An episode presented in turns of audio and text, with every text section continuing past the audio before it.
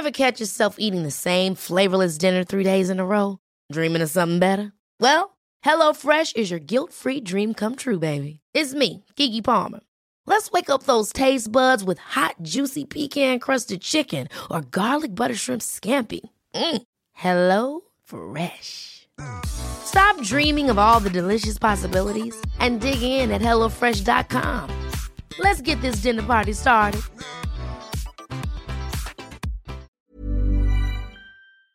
Bueno, y vamos a, ya tenemos nuevamente en la línea telefónica Enrique de la Madrid, director del Centro para el Futuro de las Ciudades del TEC de Monterrey. Él fue secretario de Turismo. Eh, Enrique de la Madrid, estábamos tratando de hablar acerca de la competitividad. Nos decías, pues que hay mucho que resolver para realmente hacer de México un país competitivo. Cuéntanos. Sí, perdón, Sergio, perdón, Lupita. Eh, primero, por pues, recordarle al público, ¿verdad?, que la competitividad, pues es la capacidad de un país de atraer eh, talento, personas, ¿verdad?, bien capacitadas y también inversión. Y nuestros países pues crecen así, solamente si tienen gente preparada, si tienen gente con habilidades, con capacidades para ser empleables, pero si también traemos inversión, es que podemos generar nuevos empleos bien pagados que alcancen. Y sí, decía yo que el IMCO ha señalado pues que perdimos siete lugares, estamos ahora en el lugar 37 de 43 países, y ya en el ámbito de las recomendaciones me interesan cuando menos señalar tres. Una es tratar de pasar hacia un sistema de justicia también digital. Esto es, ya existe la capacidad de llevar ciertos procesos judiciales por la vía digital. Nuestros juzgados están sobrepasados. En otros países lo están haciendo. Creo que México debe explorar también la vía digital. Una que a mi juicio es la más relevante es el tema de la electricidad, de Sergio Lupita, que esta, esta estrategia de retroceso, de volver prácticamente a fortalecer el monopolio estatal en materia eléctrica, pues es un error porque cada vez en México corremos el riesgo de quedarnos sin energía, que sea más cara, y por lo mismo también nuestras empresas y por lo mismo los trabajadores se vean afectados. Platicaba yo que en estados como Querétaro o en ciudades como Tijuana ya me han platicado que no han podido realizar nuevas inversiones porque no tienen garantizada la electricidad. Y, sobre todo en un país donde tenemos la posibilidad de hacerla renovable. Y el último tema que me llamó la atención, eh, Sergio Lupita, es este tema de eh, eh, instaurar o crear un sistema nacional de cuidados. Y esto tiene que ver con que sobre todo el cuidado en la familia, tanto de los menores como de los adultos, recae en la mujer. Es un trabajo que no se paga y que además de alguna manera pues se abusa de que sea la mujer la encargada de los cuidados de la familia. Entonces me parece que son tres temas interesantes para incidir sobre una mayor competitividad en el país.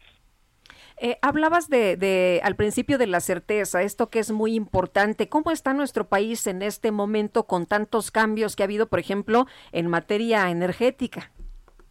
Pues hay muy mal, Lupita, porque realmente el país había avanzado en, en generar un sistema que permitiera que el sector privado generara electricidad y se la vendiera a la, a la Compañía Federal de Electricidad. O sea, no pasa nada, al final del día el gobierno sigue teniendo el monopolio de la distribución de la electricidad pero tenía la capacidad de comprarle electricidad a aquel que la produjera más barata. Como hoy en día al gobierno le sobra combustóleo cuando refina el petróleo, o sea, le sobra chapopote y no sabe quién vendérselo, pues se lo vende a la CFE.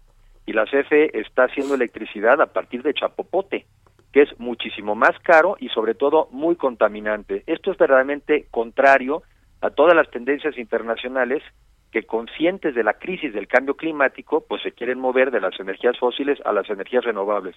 Entonces no solo es malo para el medio ambiente, es muy malo para el bolsillo de los mexicanos. lo que más me preocupa es lo que tú señalas, que hay empresas que no pueden operar en el país porque no tienen garantizada, por ejemplo, la electricidad y sabemos que en este sexenio pues no se ha invertido nada en ninguna nueva planta de generación. Eh, ¿Qué significa esto? ¿Vamos a empezar a, tener menor desarrollo o vamos a empezar a tener apagones? Yo creo que las dos, Sergio. Yo creo que ya, ya hemos visto en varios lugares del país, en varias ciudades, hemos visto ya los apagones.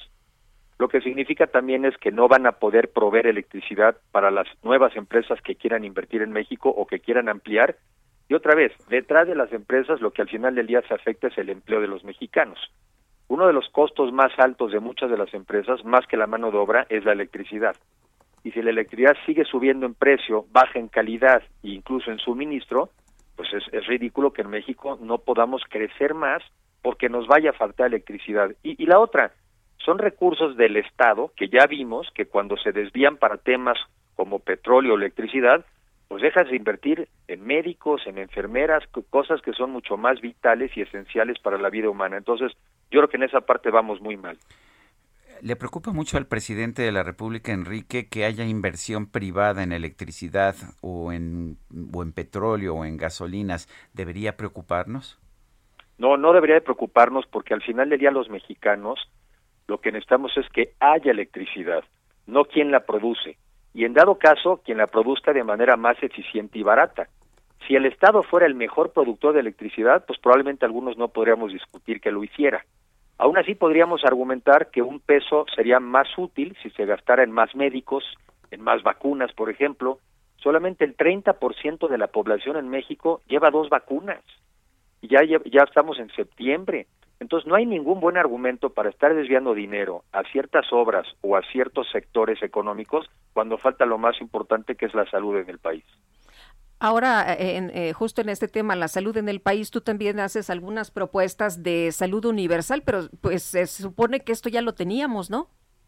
Bueno, lo tenemos en el discurso, Lupita, pero no lo tenemos en la realidad. En realidad tenemos un sistema de salud muy fragmentado en México.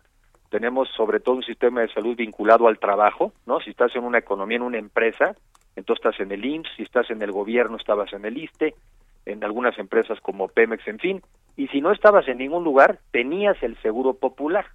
Ese seguro popular que había ayudado a que bajara la falta de acceso a la salud de los mexicanos. A partir de su cancelación, 16 millones de mexicanos se quedaron sin acceso a la salud.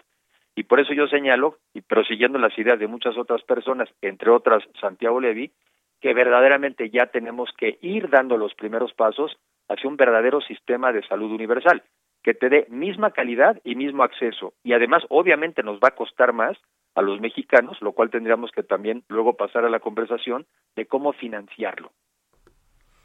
Enrique de la Madrid, gracias por hablar con nosotros. Gracias, Sergio. Gracias, Lupita.